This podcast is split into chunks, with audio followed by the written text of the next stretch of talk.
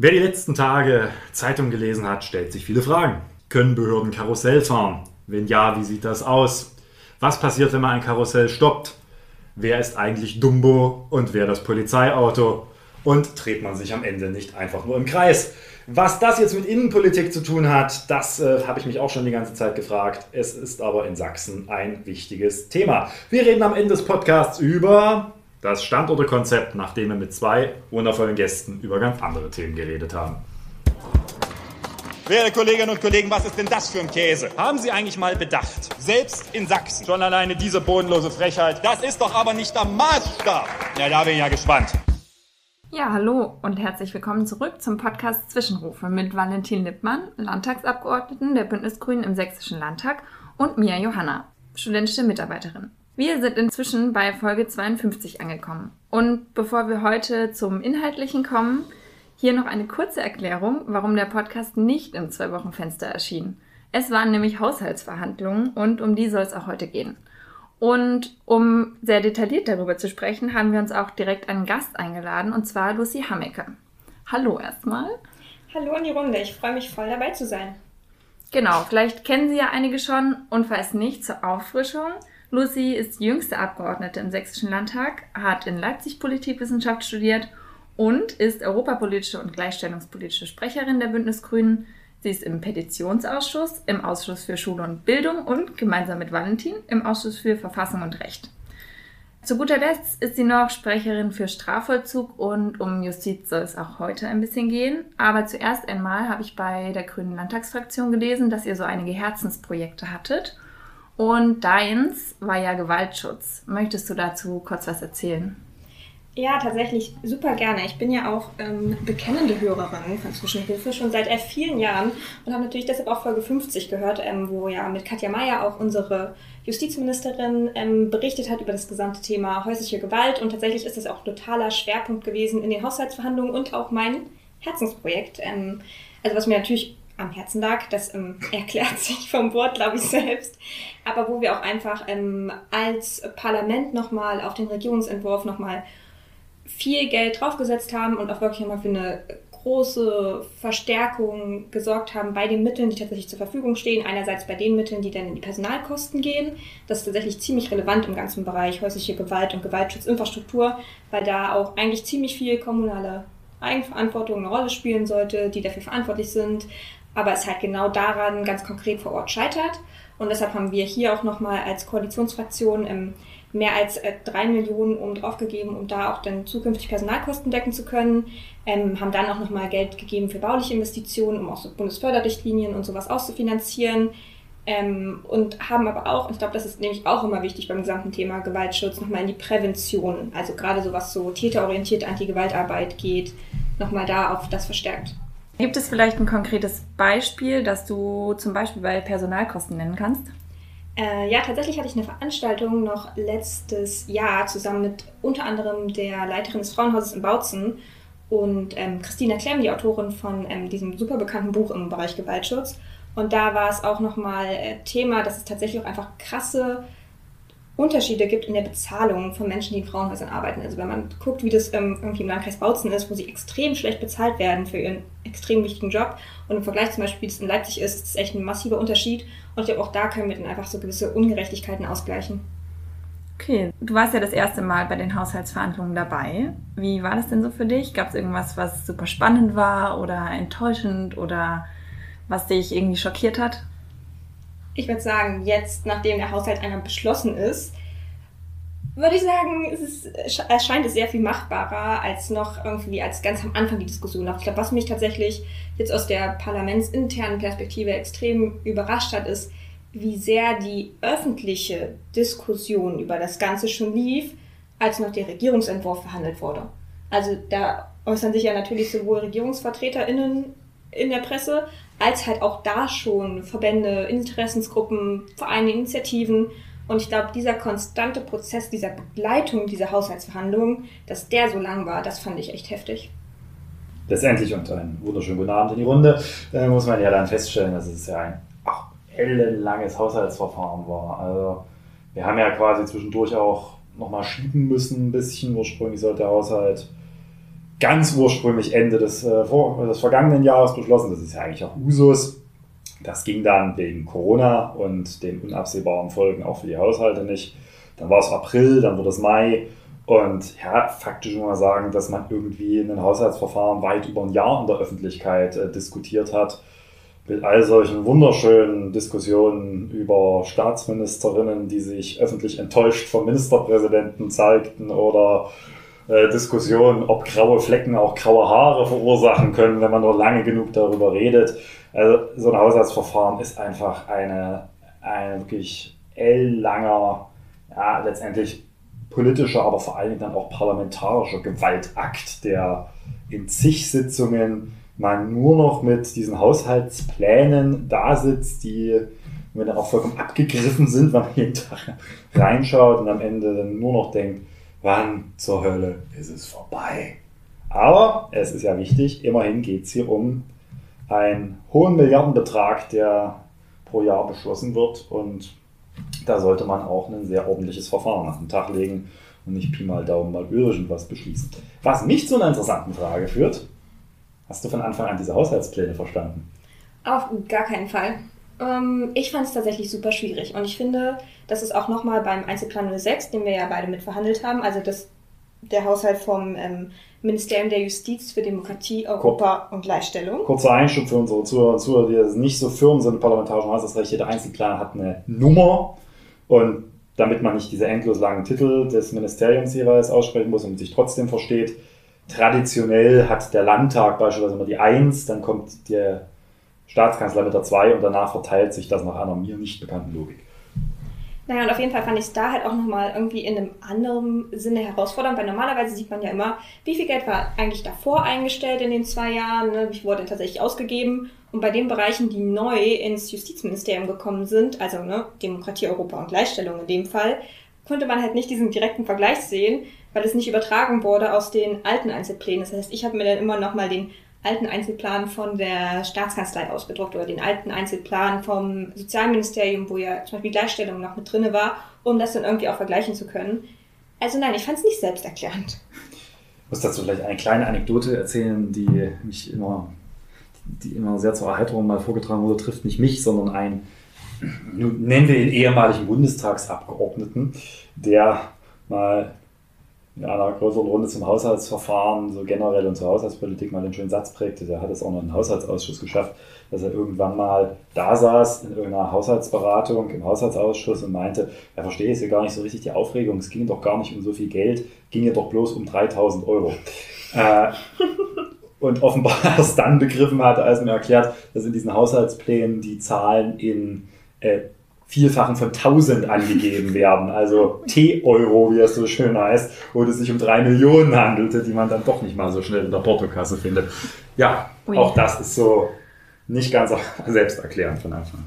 Aber das ist mir sogar, in, also das ist tatsächlich auch in diesem Haushaltsverfahren jemandem passiert, mit dem ich verhandelt habe und darüber gesprochen habe.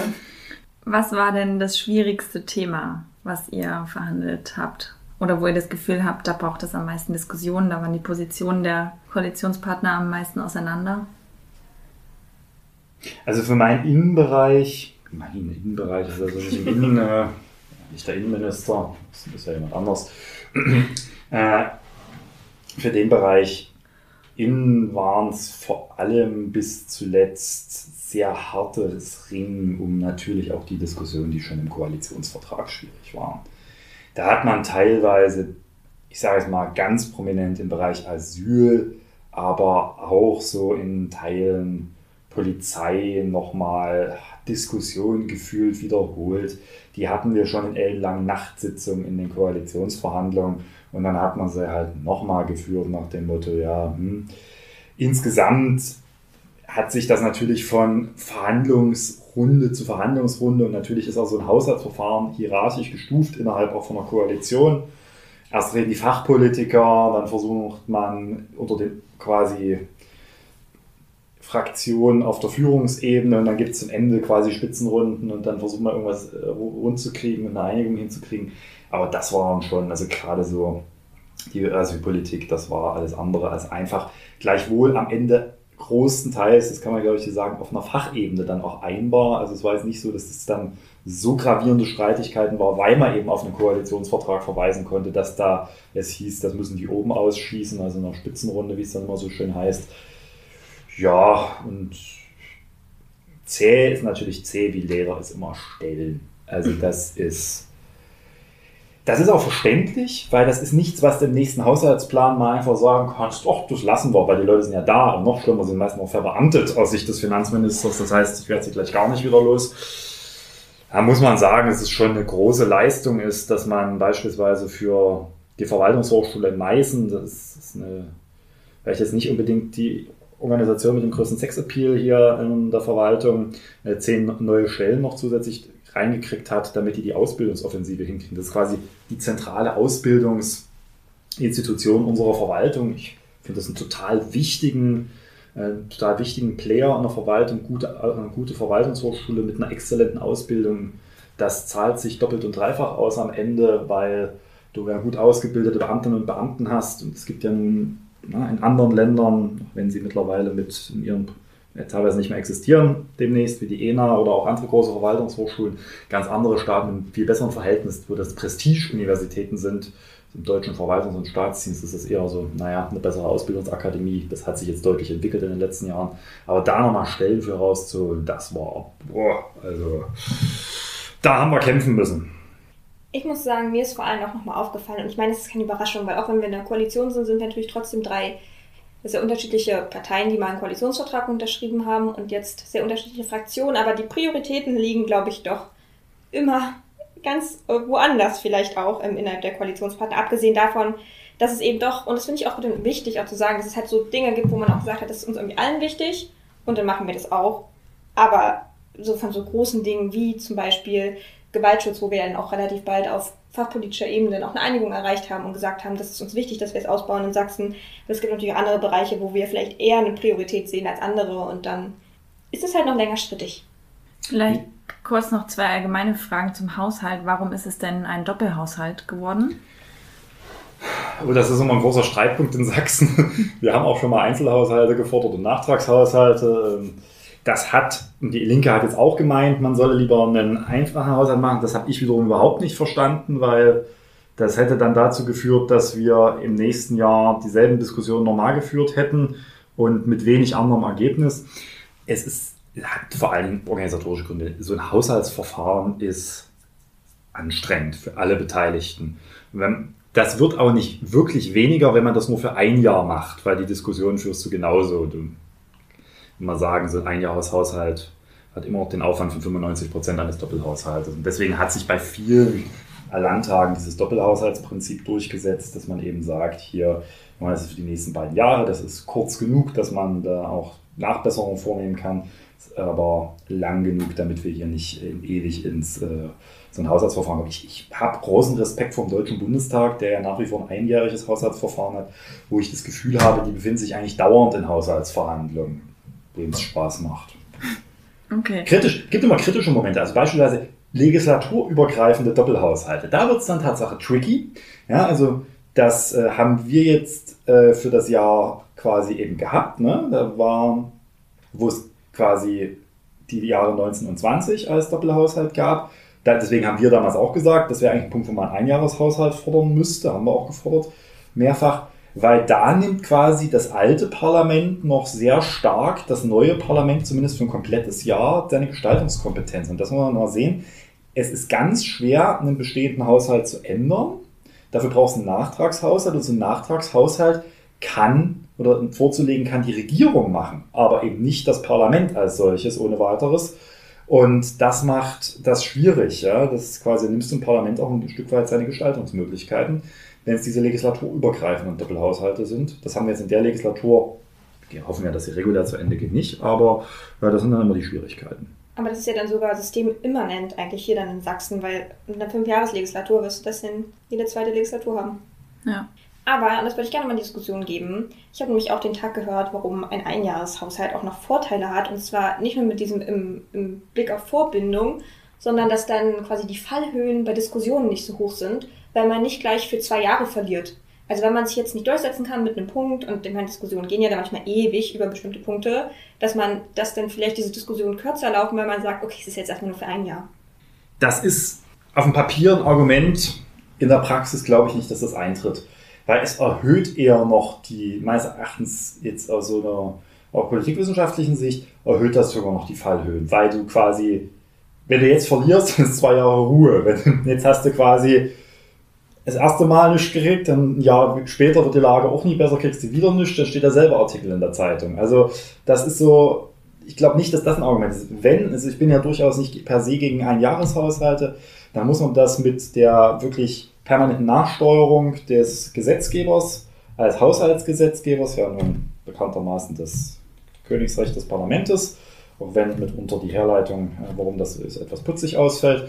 Aber da muss man es eben damit begründen, dass das quasi das Parlament da eng die Staatsregierung auch führen muss. Tatsache hat das ein, ein Doppelhaushalt auch einen gravierenden Nachteil. Der gravierende Nachteil ist, dass das Finanzministerium relativ viel Macht gerade im zweiten Jahr hat, wenn sich Dinge verändern, Einnahmen höher ausfallen, Ausgaben niedriger mit dem Geld. Ich sage jetzt mal, dieser zu machen, was man will. Aber das kann man regeln, indem man wiederum dem Parlament für solche Anlässe relativ äh, große Macht gibt, dass man eben sagt, immer wenn ihr Überschüsse verteilen wollt, immer wenn ihr neue Ausgaben über einer gewissen Höhe tätigen wollt, dann müsst ihr zumindest sogenannte Einvernehmen des Haushalts- und Finanzausschusses herstellen. Das haben wir jetzt auch nochmal nachgezogen in diesem Haushaltsgesetz, dass da bei einigen Bereichen die Schwellen, ab dem quasi das Finanzministerium, wenn es Geld ausgeben will, zusätzlich oder bei Geld frei geworden ist oder Überschüsse da sind, ähm, ab diese Schwellen, ab dem die dann vor dem Haushalts- und Finanzausschuss treten müssen und sagen, da brauchen wir jetzt auch die Einigung, äh, die Mehrheit.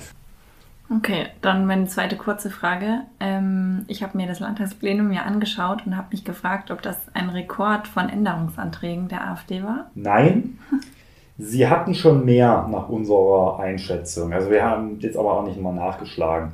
Und zwar war das ja für die AfD ein Sport, den ich nicht verstehe. Hm, offenbar darzulegen, jede einzelne Deckungsquelle, was nichts mit Politik zu tun hat, da darzulegen. Teilweise ja nur 10.000 Euro, die da irgendwo umgeschichtet wurden. Das war aber schon mal schlimmer. Da haben sie wirklich jeden Antrag eingebracht. Also meistens ist so ein Verfahren ja so, man bringt in den Fachausschuss Anträge ein, dann geht man schon in den Haushalts- und Finanzausschuss als quasi das zentrale Steuerungsgremium des Haushaltes, wo quasi der, die Endberatung zu jedem Einzelplan stattfinden, schon mit weniger Anträgen. Da muss man nicht jeden Kleinscheißantrag, wie ich das dann immer nenne, also quasi äh, Deckungsvorschläge stellen, und geht dann mit den wirklich politischen Dingen ins Plenum. Und die AfD konterkariert das meines Erachtens anfangs äh, aus eher einer Überzeugung, dass man halt zeigen will, dass man es kann. Mittlerweile glaube ich auch aus äh, der Überzeugung, dass man Parlamente von innen torpedieren will, indem man, also zumindest hat es mit unter den Anschein der Qualität der Anträge. Hm. Wer sich mal angucken will, wie das schief geht, dem empfehle ich das äh, berühmt gewordene Video wie der damalige Landtagsvizepräsident Horst Wehner versucht mit dem damaligen sozialpolitischen Sprecher der AfD das Ordnen von Zahlen im Plenum hinzukriegen, weil er nicht in der Lage ist, fünf aufeinanderfolgende Anträge in der richtigen Reihenfolge einzubringen. Das können wir hier gerne nochmal drunter verlinken zur Erheiterung aller Beteiligten. Ja. Der Mann ist übrigens heute Landtagsvizepräsident, sagt alles. Das packe ich direkt in die Shownotes. Ja. Ja, aber ich muss sagen, also ich glaube, vielleicht ist es auch den Landtag von innen torpedieren, aber ich hatte eher den Eindruck, das war damit jede und jeder AfD-Abgeordneter mal sprechen kann, mal vorne am Redepult stehen kann und das dann bei Facebook veröffentlichen kann, weil es auch immer ein sehr großer Unterschied war, wann sie nach vorne gegangen sind, wo man aufgenommen wird von dem Landtagslivestream und wann sie es dann von der Seite eingebracht hat und da auch wirklich unbekannte AfD, die noch nie gesprochen haben, plötzlich geredet haben. Der These würde ich entgegenhalten, dass die Zahl der Änderungsanträge beim letzten Plenum höher war, obwohl sie weniger Abgeordnete hatten. Aber ich muss das Binnenleben der AfD äh, irgendwelcher rechtsradikalen Idiotien nicht verstehen. Äh, dass wir müssen bloß erdulden, dass sie dann das Plenum mit auch teilweise absurden und nutzlosen Anträgen verlängert haben. Okay, dann vielleicht mal zurück zum Juristenhaushalt, wo ihr vielleicht beide noch was erzählen könnt. Was war euch denn sonst noch, abgesehen vom Gewaltschutz, wichtig, was beschlossen wurde? Wir haben in dem Haushalt, glaube ich, sehr viel Wert drauf gelegt, die Teile des Ministeriums noch zu stärken, die nicht den klassischen Justizbereich betreffen. Wir haben insbesondere im Demokratiehaushalt nochmal Geld als Parlament eingestellt, insbesondere nochmal zur Verbesserung von Bürgerbeteiligung ist da Geld eingestellt worden. Auch ähm, für die verschiedenen Prozesse, die jetzt im Ministerium auch für die wissenschaftliche Begleitung von entsprechenden Projekten eingestellt wurden, auch nochmal im Zusammenhang mit der Kulturhauptstadtbewerbung von Chemnitz ein äh, Projekt jetzt auf die Beine gestellt, was äh, eng mit Demokratie auch und auch, aber auch Auseinandersetzung mit Rechtsextremismus zu tun hat. Im klassischen Justizhaushalt haben wir hier als Parlament nicht mehr viel machen müssen. Das ist aber auch ein Haushalt, der besteht nahezu ausschließlich aus Stellen. Also das ist auch das Leidwesen des klassischen Justizhaushalts. Kannst da nicht viel gestalten, weil Stellen und im Wesentlichen haben wir auch nur noch mal zwei Stellen gesucht und zusätzlich haben wir noch äh, für die Unterstützung des periodischen Sicherheitsberichts nochmal Projektmittel dazu gegeben. Und dann ist natürlich äh, der große Teil Strafvollzug und da ist aber Lucy die große Expertin. Ja, tatsächlich haben wir im Justizvollzug aber echt nochmal, also ich finde viele kleine gute Dinge und auch einige große gute Dinge Wir getan. nur gute Dinge im Ja, offensichtlich nur gute Dinge getan. Ähm, Ich bin ja auch Anstaltsbeirätin ähm, in der Jugendstrafvollzugsanstalt Reges-Breitingen und deshalb ähm, finde ich es auch schon, also es ist ein totales Anliegen, dass man das irgendwie stärkt. Und zwar haben wir einerseits so versucht, so ja eher so wiedergutmachende Arten und Weisen ähm, zu stärken, halt die so ein bisschen auch im, natürlich im Kontrast zur klassischen Haftstrafe irgendwie stehen, dass wir so irgendwie Modellprojekte da fördern, aber eben auch gucken, wie können wir eigentlich den Täter-Opfer-Ausgleich in Sachsen stärken und oder auch, ähm, ich weiß nicht, ob wir schon mal über Ersatzfreiheitsstrafen hier im Podcast geredet haben, aber ich finde es eine absolute Absurdität, dass irgendwie Menschen in Haft gehen, die eigentlich nicht eine Haftstrafe bekommen haben, sondern die eben bestimmte Rechnungen nicht bezahlen und dann im Rechnungsaufforderungen nicht hinterherkommen. Und es sind ja auch meistens nicht Menschen, die irgendwie einen bösen Willen haben, sondern die eben aufgrund multipler Problemlagen nicht in der Lage sind, das zu bezahlen. Und da gibt es eigentlich auch sehr gute Projekte, wo man sagt, ähm, die Menschen können irgendwie zu gemeinnützigen Vereinen gehen. Und da haben wir auch nochmal viel Geld reingesteckt, tatsächlich in diese Vereine, die diese Beratung tatsächlich anbieten, dass ähm, wir diese Ersatzfreiheitsstrafen halt zukünftig vermeiden. Weil erstmal ist es absurd, meiner Meinung nach. Und zweitens ist es halt ähm, auch billiger im Endeffekt, als wenn die Menschen ja tatsächlich in Haft kommen. Also nochmal aus, so einer, aus einer ökonomischen Perspektive. Und was ähm, mir auch total wichtig ist, wenn wir nochmal über so alternative Haftformen ähm, sprechen, dass wir auch den Vollzug in freien Formen nochmal stärken. Das ist quasi auch etwas, was zwar natürlich immer irgendwie an eine JVA, an den Justizvollzug angegliedert ist, aber doch so eine ganz andere Form von der ja, Verbüßung von Haftstrafe tatsächlich bedeutet. Okay. Wo deutlich auch nochmal, also das ist jetzt gerade so im klassischen Bereich äh, geht das der Innenhaushalt, ne? das ist nochmal ganz anders. Das ist Einzelplan 3 für die Konnoisseure der Einzelpläne. Das ist ja, da haben wir auch nochmal relativ viel für den ganzen Bereich Demokratie und Bürgerrechte getan als äh, Grüne. Also wir haben Vorsorge getroffen, dass die Polizeikennzeichnung kommen kann. Da braucht es jetzt noch gesetzliche Regelungen für. Haben jetzt aber quasi das Geld äh, eingestellt, damit sich dann keiner hinstellen kann, so, jetzt brauchen wir auch noch das Geld. Das äh, beliebte Spiel kennen wir von anderen CDU-Innenministern. Und haben auch ganz viel nochmal im Bereich äh, getan, Stärkung von Demokratie, also auch in dem Bereich. Ähm, insbesondere die Kofinanzierung für die Bundesprogramme im Bereich der Demokratieförderung. Wir haben jetzt nochmal Geld für die Fußball-Fan-Projekte in die Hand genommen. Da wussten wir noch nicht, dass das mit Blick auf Dynamo vielleicht doch nochmal eine relevantere Größe werden würde. Aber das war schon klar, dass es halt aufgrund der langjährigen, wirklich guten Erfahrung mit der Arbeit der Fanprojekte notwendig ist. Und da haben wir wirklich, also sag mal so, wenn man sich anguckt, was ein Parlament nochmal aus dem Haushalt macht, dann ist es schon so, dass wir sehr viel im Innenbereich in den ganzen Themenblock Demokratie, Humanität und Bürgerrechte gesteckt haben zusätzlich, wo man halt auch merkt, das ist kein schwarz-roter Haushalt mehr, sondern eben einer, der mit großer Beteiligung der Grünen zustande gekommen ist. Ich glaube schon, dass, das würde mich jetzt nochmal interessieren, Lucy, vielleicht zum Abschluss, hm, bevor du sicherlich noch Fragen hast, hm, hättest du gedacht, dass wir so viel durchkriegen am Anfang? Nee. Weil ich habe auch nochmal heute zurückgedacht, in Vorbereitung auf diese Podcast-Folge, ähm, wie das eigentlich bei uns lief. Und ich habe zurückgedacht an unsere allererste Klausur, die wir hier irgendwie in Dresden in so einem sehr großen Raum gemacht haben, weil wir alle sehr viel Abstand brauchten wegen Corona. Und wo wir ja wirklich jeden Einzelplan durchgegangen sind und so, ne, alles aufgelistet haben oder jede Fachsprecherin, jeder Fachsprecher berichtet hat, was irgendwie besonders wichtig ist bei ihnen im Bereich. Und natürlich war das irgendwie alles besonders wichtig und man kann es natürlich immer nachvollziehen. Aber ich finde auch, dass jetzt mit Blick auf den Haushalt wir wirklich viel durchbekommen haben. Was ich, glaube ich, damals nicht gedacht hätte. Aber was mich tatsächlich noch interessieren würde, wir berichten das jetzt irgendwie alles aus so einer sehr zentralen Position, dass wir irgendwie mitregieren. Wie waren das zu Oppositionszeiten? Aufwendiger, weniger aufwendig? Frustrierender? Also wenn ich jetzt meine haushaltspolitische Sprecherin und Fraktionsvorsitzende war, die wünscht sich wahrscheinlich die Oppositionszeiten zurück, äh, was die Zeit angeht.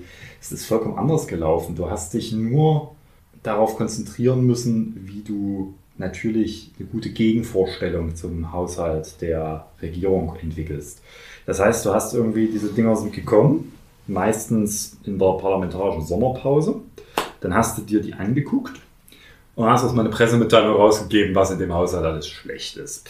Dann hast du die nächsten Ausschusssitzungen dazu genutzt, Fragen an die Staatsregierung zu stellen, um Erkenntnisgewinne zu produzieren. Dann hast du irgendwie Änderungsanträge geschraubt und diese Änderungsanträge hast du dann darauf geschraubt, dass du möglichst medial verwertbare Änderungsanträge stellst. Da war dann jetzt mal nicht ganz so entscheidend, wie gedeckt der ein oder andere Änderungsantrag am Ende auch wirklich war. Also, Franziska wird mich jetzt hier äh, lynchen, wenn ich jetzt sage, wir haben ungedeckte Änderungsanträge eingereicht. Das haben wir natürlich nie. Aber es ist natürlich da einfacher, gewisse Reserven anzugreifen in Oppositionszeiten, wo man in Regierungszeiten der Finanzminister einem sagt, jetzt reicht es aber auch mal. Hm. Und der sagt das häufig, das muss man nicht im Ernst nehmen, weil am Ende ist man als Parlament der Gesetzgeber, auch der Haushaltsgesetzgeber, aber man muss da etwas, kann jetzt nicht alle Kassen leer machen und sagen, es wird schon irgendwie passen. Und das führt dann dazu, dass du sehr stark politisch dir die Änderungsanträge bist. Und das, der größte Unterschied, wo ich das jetzt gemerkt habe, ist, ist, das ganze, die ganzen Hauptlast verlagert sich um ein paar Wochen nach vorne, weil die Entscheidungen also parlamentarisch ist es so, dass das Parlament nicht über den Haushalt selber abstimmt, sondern über die Beschlussempfehlung des Haushalts- und Finanzausschusses. Also da sind dann schon alle Koalitionsänderungen, weil die haben die Mehrheiten in den Ausschüssen gekriegt, mit inbegriffen. Das heißt, du bist als Koalition, stellst du im Plenum keine Änderungsanträge, aber das hast du durch das Ausschussverfahren alles schon drin. Sodass die absolute Hassdisziplin der Oppositionszeit, nämlich das Einreichen von auch 60, 70 Änderungsanträgen am Wochenende vom Plenum weggefallen ist. Habe noch nie so ein entspanntes Plenum von einem äh, Wochenende von einem Haushaltsplenum gehabt wie jetzt. Und das ist, glaube ich, der größte Unterschied. Und das vermisst hier wirklich keiner. Alles klar. Ihr habt ja jetzt schon darüber gesprochen, dass sich einige grüne Positionen ganz gut durchsetzen konnten. Was wären denn wichtige grüne Positionen, die ihr nochmal kurz hervorheben wollt?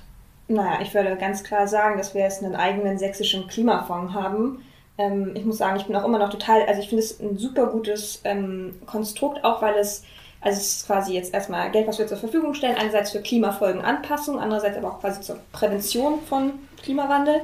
Und was ich tatsächlich daran ein ganz besonders spannendes Element ist, dass es da so ein revolvierendes Element gibt. Das heißt, man gibt ähm, ja ähm, Geld an Unternehmen, ähm, dass sie quasi ihre Produktion, ihr Unternehmen klimaneutral umgestalten und das zahlen sie dann zurück. Und dann ist natürlich dieses Geld dann wieder äh, auch dafür da, für andere Unternehmen, dass sie das Gleiche machen können.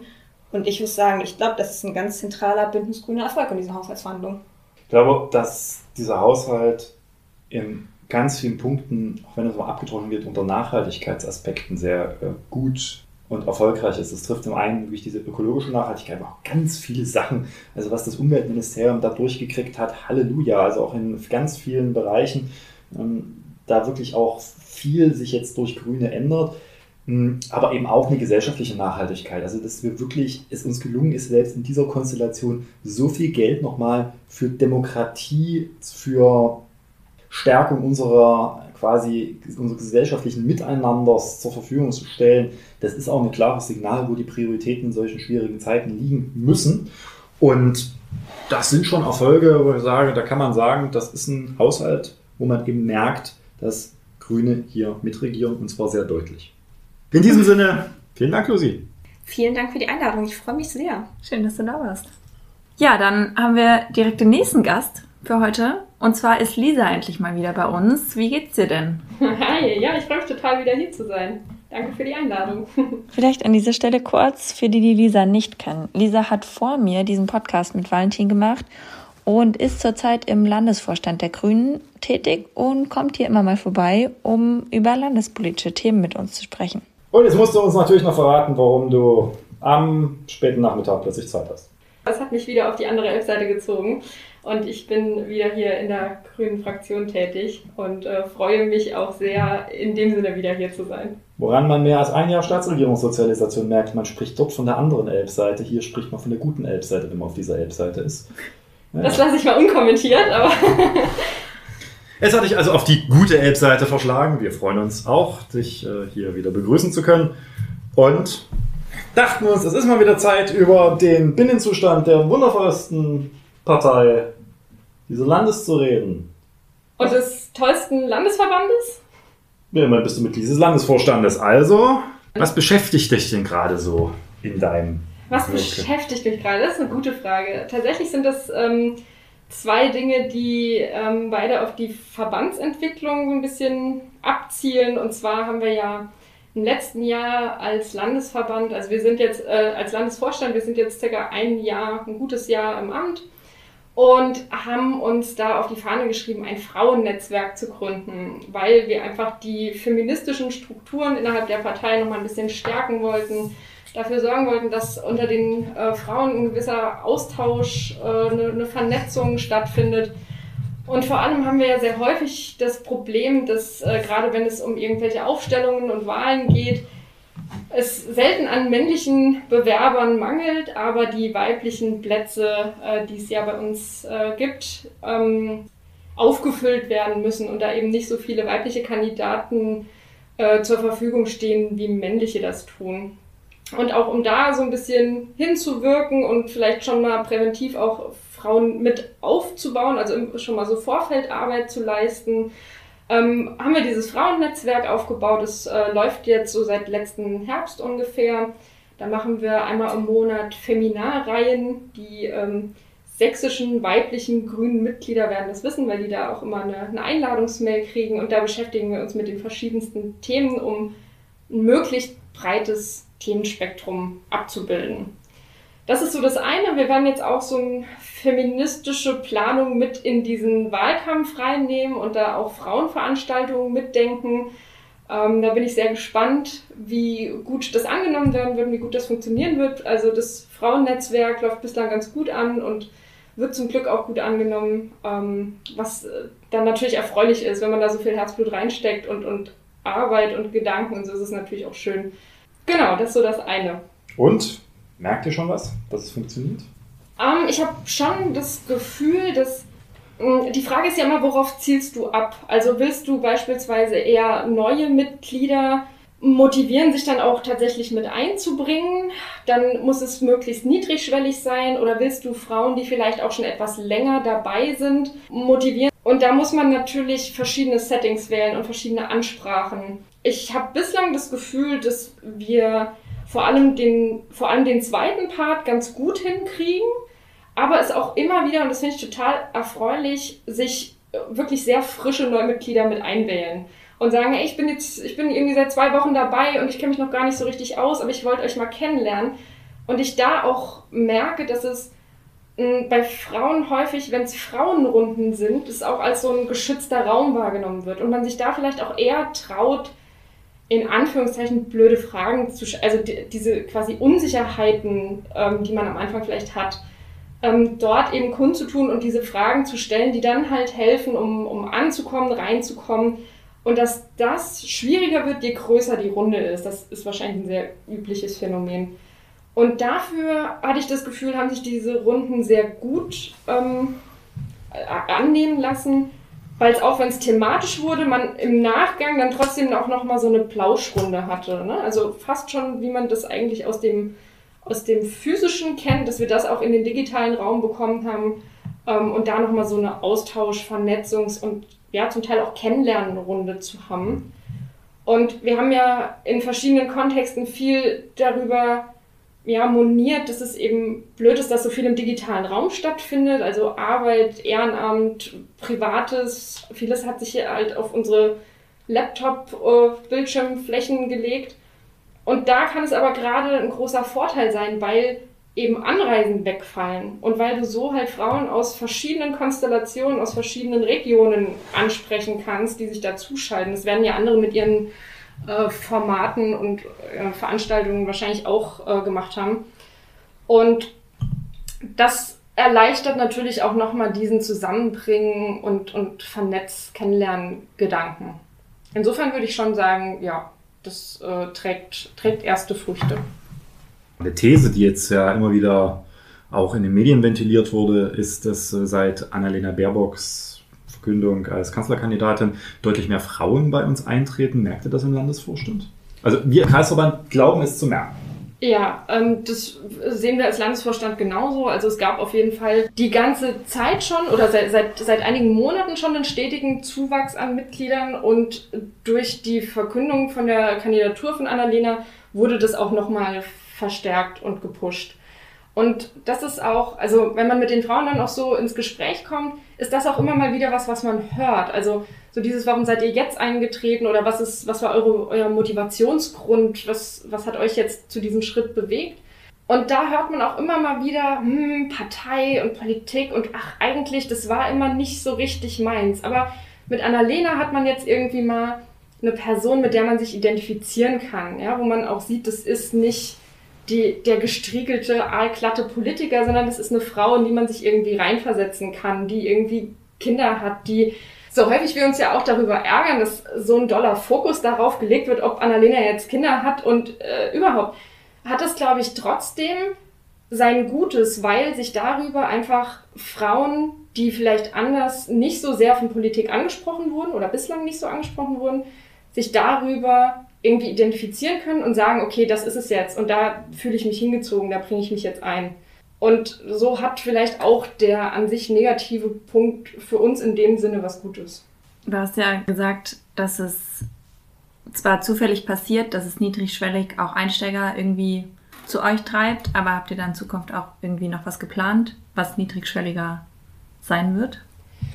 Also äh, meine persönliche Meinung ist, dass die Neumitglieder ja vor allem in ihren regionalen Strukturen ankommen. Also wenn ich neu eintrete in die Partei, ist es für mich einfacher, erstmal in meinem regionalen Fall, und das ist, sind bei uns ja die, die Kreisverbände, anzukommen und da schon mal meine Kontakte zu knüpfen, weil viele Menschen ja auch durch irgendwelche regionalen Belange betroffen sind und sich und quasi darüber in, zur Partei kommen. Und deshalb ist es, glaube ich, sehr wichtig, dass die Kreisverbände, und das haben sie ja schon und machen das auch, ihre eigenen Angebote machen, um dieses Einbringen und Mitnehmen in dieser regionalen, ich sag mal, kleinen, kleineren Bubble ähm, zu ermöglichen. Ähm, oh, Valentin? Da, das ist, da habe ich eben seit Jahren großen, weiß nicht, ein Gefühl, dass, dass, dass wir da uns was vormachen. Ich glaube, gerade bei uns Grünen ich erlebe ganz stark, dass von diesen jetzt auch total vielen neuen Mitgliedern und äh, ich bin dann im Kreisverband mit über 1000 Mitgliedern, ein Großteil der Leute überhaupt nicht wegen lokalen Sachen eintritt. Und die werden dann, und ich glaube, das ist die große Herausforderung, auch jetzt noch mit der gestiegenen Mitgliederzahl, die werden dann mit Kreisverbänden konfrontiert, die sehr stark aufgrund ihrer örtlichen ne, Verfasstheit sich mit kommunalpolitischen Themen befassen. Und die interessiert aber möglicherweise der auch innerhalb der Partei durchaus in Dresden erbitterte geführte Diskurs um ein Sachsenbad, sondern sagen, ich bin hier eingetreten wegen Außenpolitik der Grünen oder wegen anderen großen Themen, jetzt gerade auch mit Annalena. Und ich glaube, dass wir uns da viel, viel stärker überlegen müssen, wie kriegen wir entweder die Kreisverbände stärker, und das sehe ich auch selbstkritisch mit Blick auf meinen eigenen Kreisverband, noch viel stärker dazu, sich auch mit Bundes- und Landesthemen viel stärker zu befassen, oder wie schafft man als Landesverband jenseits von Fach Landesarbeitsgemeinschaften oder ähnliches Formate, Veranstaltungen, wo wir die mitnehmen, die sagen, sie interessiert im Zweifel ein Lieferkettengesetz 25 mal mehr als, also als äh, ein Straßenausbau. Ja, das wäre jetzt auch meine Frage gewesen. Wahrscheinlich kann man ja eher, wenn man auch vor der Stufe, bevor man Mitglied ist, wendet man sich wahrscheinlich eher an Kreisverbände und wenn man dann aber bundespolitische Themen viel interessanter findet, kann man dann auch zum Landesverband gehen oder wäre das der bessere Ansprechpartner oder? Na, also ich teile schon auch Valentins Einschätzung, dass es, dass quasi diese kommunalen Interessen nicht, natürlich sind das nicht für alle ähm, Menschen, die eintreten, die Hauptmotivationsgründe. Aber ich glaube trotzdem, dass es Menschen gibt, die quasi für die diese, diese kommunalen und dieses Politik greifbar vor Ort irgendwie wichtig ist. Und dafür ist quasi das Angebot, das es von den Kreisverbänden gibt, einfach sehr essentiell, weil die da ja genau richtig aufgehoben sind. Und ich gebe dir auch recht, Valentin, dass es quasi Leute gibt, die aber über diesen kommunalen Tellerrand hinaus gucken wollen. Und für die gibt's ja jetzt auch, da haben wir auch als Landesvorstand im letzten Jahr schon neue Formate eingeführt. Beispielsweise gibt es einen monatlichen Jour Fix, nennen wir den. Das ist äh, eine Telefonkonferenz, wo sich alle grünen sächsischen Mitglieder einwählen können und wo beispielsweise unsere beiden MinisterInnen, StaatssekretärInnen, je nachdem wer da gerade da ist, Rede und Antwort stehen von ihrer Arbeit, wo aber auch beispielsweise Franziska und Valentin für die Fraktion äh, mit reingeschaltet sind und sich dann da zu einer, einerseits Auskunft geben müssen, aber sich auch mal verantworten müssen, wenn irgendwas vielleicht nicht so ist, wie das den Leuten äh, gefällt. Und äh, Christine und Norman als ähm, quasi parteiseitig als äh, LandesvorstandssprecherInnen sind da natürlich auch mit drin.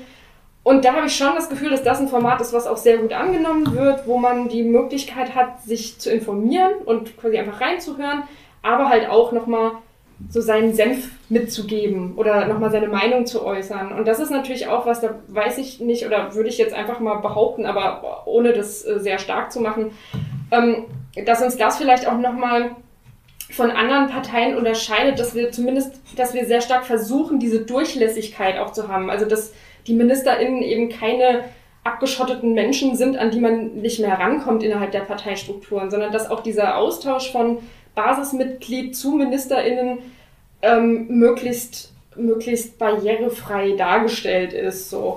Also es wird auch wirklich, wie es bei Grünen üblich ist, immer äh, fleißig bis zum Ende diskutiert wenn es die Mitgliederentwicklung mit teilweise Kreisverbänden, die mehrere hundert Mitglieder innerhalb eines Jahres zusätzlich bekommen haben, das wird interessant, wie sich unsere Organisationsstrukturen entwickeln. Ich glaube, das wissen wir momentan noch gar nicht. Auf einer Bundesebene, wo jetzt die Mitgliederzahl einfach deutlich größer ist als vorher. Man kennt, also alleine quasi die, die Strukturen sind größtenteils auf kleinere Zusammenhänge ausgerichtet. ich glaube, das wird eine große, interessante Debatte. Vielleicht so mal als, als kleiner Einblick in so, ja, auch, ich will nicht sagen Wachstumsschmerzen, das ist falsch, aber einfach Probleme, die auch mit natürlich dem, was total geil ist, haufenweise Leuten, die eigentlich sagen, ich wähle nicht nur grün, ich trete eine Partei an und will mhm. aktiv mitgestalten, dass das natürlich auch mit Diskussionsprozessen einhergeht. Was machen wir jetzt? Ähm, ich glaube, was da halt auch nochmal sehr schwierig ist, ist, dass wir halt auch gerade in der Pandemie sind. Ja? Also du kannst natürlich auch keine Events machen und sagen, liebe Leute, wir haben, weiß ich nicht, jetzt 50 neue Mitglieder in den vergangenen zwei Wochen, die laden wir jetzt alle 50 Mal ein und machen mit denen irgendwie eine coole Veranstaltung oder so, sondern du bist halt darauf angewiesen, irgendwie digital diese Menschen schon mal willkommen zu heißen. Und das ist natürlich was anderes, als wenn du irgendwie wohin kommen kannst, die Leute dann auch mal siehst, ein Gesicht dazu hast am Rande von der Veranstaltung ein bisschen erzählen kannst. Das ist ja auch was, was sehr stark äh, verbindet und, und so ein Positivelement schafft. Und ich glaube, das kann man in diesem digitalen Raum eben nur bedingt so erreichen. Und ähm, insofern äh, finde ich den Punkt, den du angesprochen hast, ganz gut und bin auch sehr gespannt, weil ich da vor allem auch die Kreisverbände, also die, die Vorstände der Kreisverbände in der Verantwortung sehe, sich da gute Konzepte und Ideen zu überlegen, wie man diese Leute mitgenommen kriegt. Und ähm, was ich auch sehr spannend finde, ist, dass unsere Partei ja bislang, oder also ich sie bislang als recht homogen wahrgenommen habe und sich zunehmend so kon gewisse Konflikte auch innerparteilich auftun. Ne? Also dass äh, nicht alle bei jedem Thema einer Meinung sind, ist ja völlig klar, aber. Nee, gerade bei den Grünen nicht.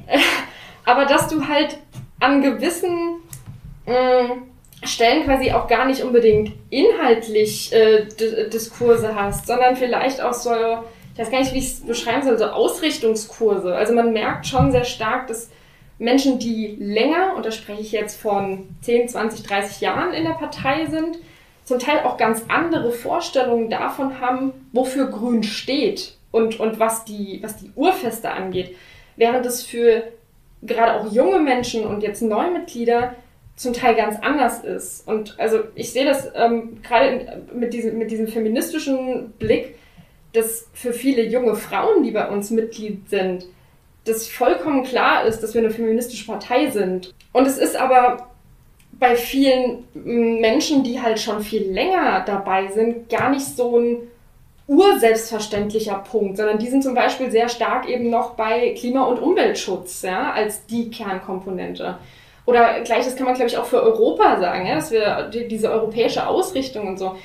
Und das finde ich total spannend und ich glaube auch, dass das nochmal zu, zu einer Hürde werden kann, diese mh, verschiedenen Erwartungshaltungen oder Vorstellungen und daraus resultierenden Erwartungshaltungen unter einen Hut zu bringen. Weil da, glaube ich, auch die, die Gewichtung äh, von, von, also äh, wie quasi so die Aufteilung im städtischen und in den, in Anführungszeichen, ländlichen äh, KVen nochmal sehr anders ist und da auch die KV-Vorstände vor völlig unterschiedlichen Herausforderungen stehen. Und da bin ich einfach sehr gespannt, wie wir das so in den nächsten äh, Wochen und Monaten meistern werden und auf welche kreativen Ideen wir, äh, was Formate und, und sonstiges angeht, kommen werden. Das wäre vielleicht aber auch eine Antwort äh, auf, die, auf eine Frage, die nämlich auch beim letzten Mal zum Podcast kam, warum denn so viele Änderungsanträge gestellt wurden, dass natürlich umso mehr Mitglieder kommen, auch umso mehr Positionen irgendwie bei den Grünen wieder eine Rolle spielen? Ich würde mal sagen, die Zahl der Änderungsanträge ist in der Vergangenheit auch nicht niedriger gewesen. Okay.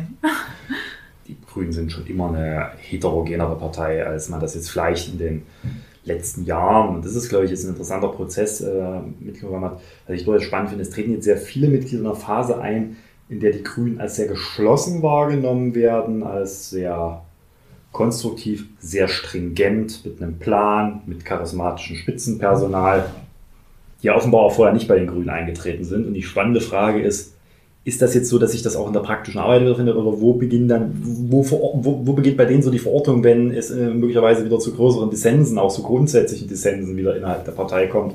Und das ist eine interessante Zukunftsfrage. Okay, dann danke für die ganzen Infos. Gerne. Wir sind gespannt und hören uns bald bestimmt wieder. Mal gucken, dann geht es bestimmt wieder mehr um Wahlkampf, weil die Bundestagswahl rückt näher. ja, dann würde ich dich zum Schluss gerne noch was zur sächsischen Innenpolitik fragen und zwar grob zur Verwaltung. Und zwar gab es unter Schwarz-Gelb im Jahr 2011 wurde ein Standortkonzept ausgearbeitet und soweit ich das bisher verstanden habe, ging es darum, Landesdirektionen zusammenzufassen, in der Justiz Außenkammern zu schließen, Innenpolitik, irgendwelche Polizeidirektionen und Reviere wurden ein bisschen reduziert und es ging aber, das Ziel war die Verschlankung der Verwaltung und die Zukunft der Behördenstruktur zukunftsfähig aufzustellen. Und du hast aber vor kurzem eine Pressemitteilung dazu rausgegeben. Die Grünen haben immer schon, soweit ich weiß, dieses Standortkonzept kritisiert. Was ist denn die Kritik daran? Das ist ja nun zehn Jahre später fast schon ein geschichtsträchtiges Ereignis. Ich war damals noch nicht im Landtag. Hm, dieses berühmte Behördenkarussell, auf das wir schon im äh, Vorspann äh, verwiesen haben, das war, hast du jetzt sehr euphemistisch dargestellt. Also so klingt wie eine Pressemitteilung des Finanzministeriums. Hm.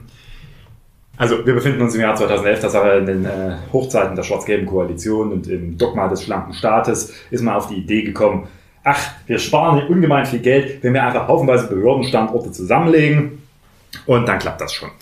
Das war quasi der Rückzug des Staates aus der Fläche. Polizei war damals nicht dabei, das hat man separat gemacht, aber letztendlich dasselbe, dieselbe Idiotie in Blau. Ist ja nicht mehr grün, die Polizei. Mm.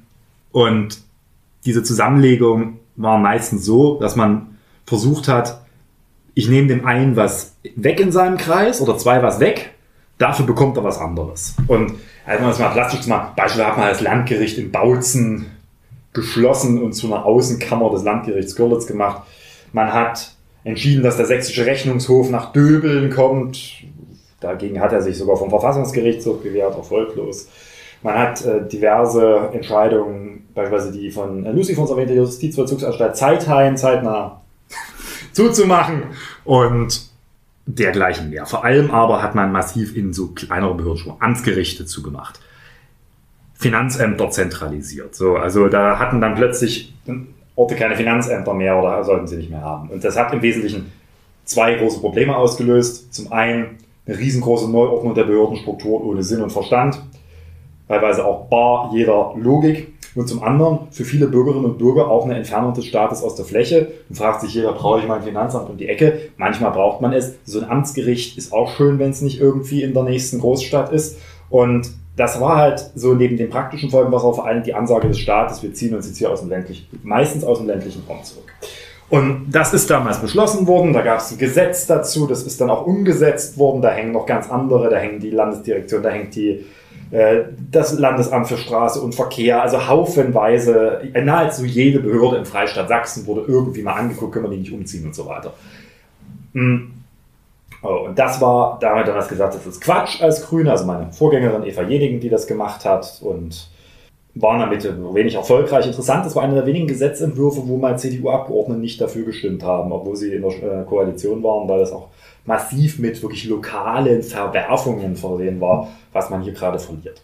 So, nun ist das lange Geschichte. Wir Grünen haben über Jahre hinweg noch die komplette Revision dieses Standortekonzepts gefordert. Irgendwann war das auch nicht mehr sinnvoll, das zu fordern, weil es lief ja nun alles. Ja, und jetzt ergibt sich plötzlich so mal vollkommen aus der Kalten äh, eine Situation, die vollkommen anders ist. Ja, warum das Thema denn wieder aktuell geworden ist und warum ich jetzt überhaupt danach frage, ist die Pressemitteilung, die du rausgegeben hast, in der du kritisierst, dass der Finanzminister jetzt seinen eigenen Weg geht.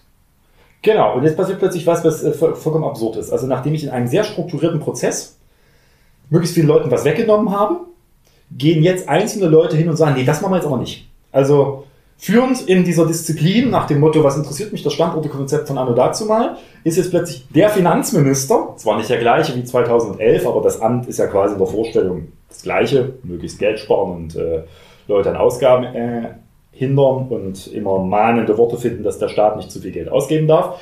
Der Finanzminister geht jetzt hin und beginnt plötzlich bei seinem Finanzamt zu sagen, April, April das Standortekonzept, das interessiert mich von seiner Zeit überhaupt nicht. Der Standort bleibt, den Standort machen wir nicht. So, könnte ich ja jetzt sagen, ha, mein bester Mann in der Regierung, immerhin, grün wirkt, das Standortekonzept wird auf den Prüfstand gestellt. Das Problem ist, so wie der es macht, kann man es nun wirklich nicht machen.